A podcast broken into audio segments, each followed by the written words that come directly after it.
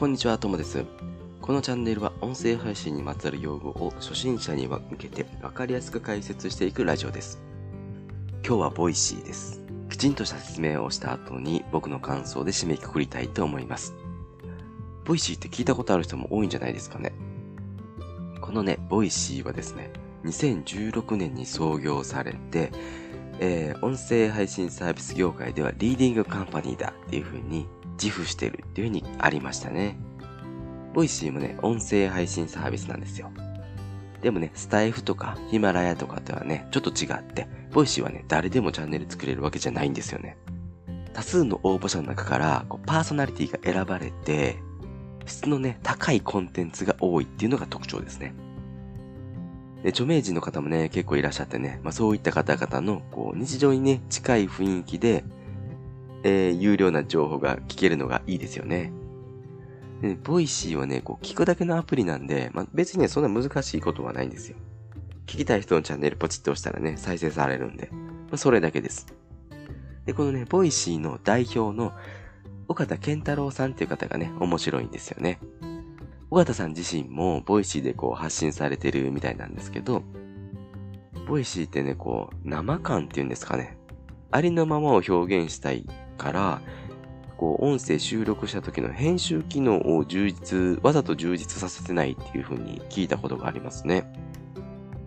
またね、ノートでもね、あのー、記事とか音声とかをね、こう、緒方さんが発信されてるんで、興味のある方はぜひ検索して聞いてみてください。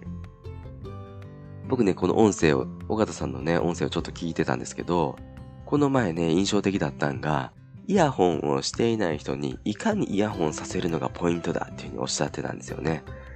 そのためにおもろいコンテンツを作っていかないといけないって言ってました。関西の方なんですよね。まあ、僕も関西なんですけど、それはどうでもいいですよね。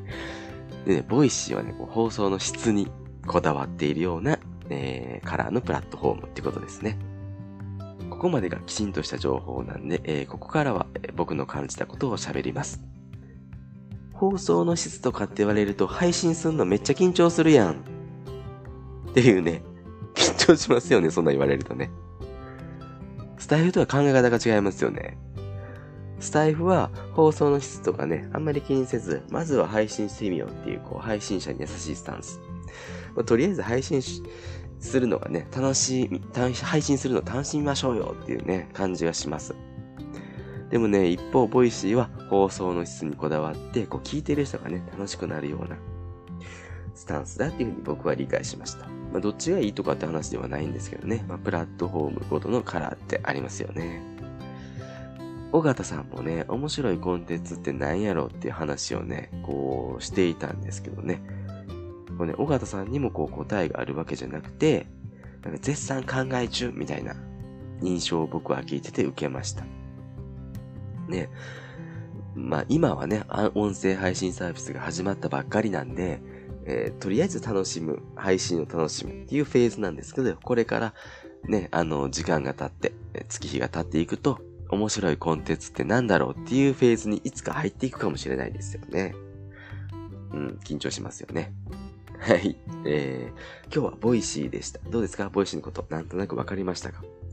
質問のある方は、この放送の概要欄に僕の LINE 公式アカウントの URL を貼っておきますので、そこからお願いします。では今日はこの辺で終わりにしたいと思います。一緒に音声配信を楽しんでいきましょう。失礼します。